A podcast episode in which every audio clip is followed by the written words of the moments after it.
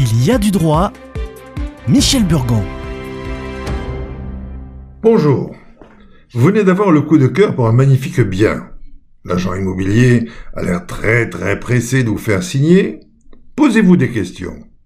Une famille a peut-être été assassinée, étripée, dépecée dans votre futur salon. Consultez les archives et les faits divers.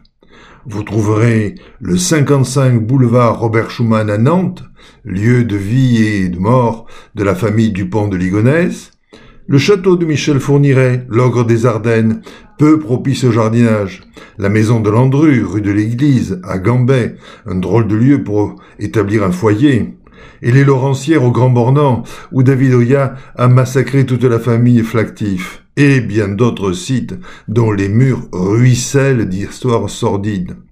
Récemment, une annonce immobilière était ainsi rédigée. Les derniers habitants étaient en 1926. Suite à une tragédie familiale, assassinat, femme et enfants, je ne désire pas y habiter. Des événements bizarres s'y passent. Bruit, hurlements, pleurs, les meubles bougent et autres. Faites-moi une offre. Si vous voulez vendre votre maison, mais si vous savez qu'un fantôme la hante, en effet, l'un des anciens propriétaires s'y serait suicidé ou mort de façon troublante, vous devez informer les acheteurs potentiels de la situation. Il est vrai qu'aucune réglementation n'impose un certificat négatif de fantôme, établi par un médium ou des Ghostbusters en sus de celui des experts en amiante et autres termites. Mais il vaut mieux être honnête. Les questionnaires de mandat de vente de nombreux pays anglo-saxons incluent, entre autres, une question au sujet d'un suicide ou d'une mort violente qui aurait eu lieu dans la maison. Si vous ne répondez pas à la question, ou que vous répondez en déformant la réalité, vous induisez les acheteurs en erreur. Vous vous exposez alors à une poursuite de leur part. Bien sûr, en France, rien ne vous oblige à mentionner le suicide ou la mort violente, mais vous devez répondre sans mentir, ni faire preuve de réticence si l'acheteur manifeste des craintes ou pose des questions à ce sujet. En juillet 2017, un jeune couple tombait sur la maison de ses rêves à Cambo-les-Bains. Les propriétaires organisent la visite et, le 25 août, le compromis de vente est signé et 15 000 euros sont versés. Tout semble prêt pour une vie heureuse avec deux jeunes enfants. Mais rapidement, le couple acquéreur découvre que cette maison a été le théâtre d'un drame. Un an avant, en septembre 2016, les deux enfants du couple de vendeurs ont été tués, noyés par leur propre mère. En pleine nuit, cette enseignante avait immergé dans la Dour, au niveau de Bayonne, sa fille de 4 ans et son fils de 6 ans.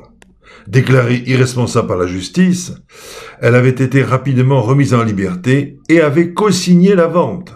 Le couple d'acquéreurs veut se désister.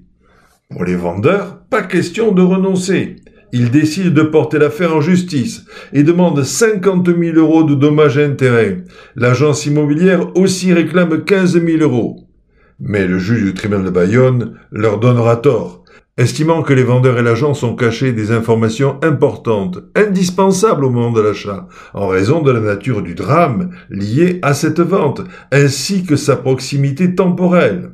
Dans une décision datée du 3 décembre 2019, il annule la vente et condamne solidairement les vendeurs et l'agence immobilière à 5 000 euros de dommages et intérêts et 3 500 euros de frais de justice.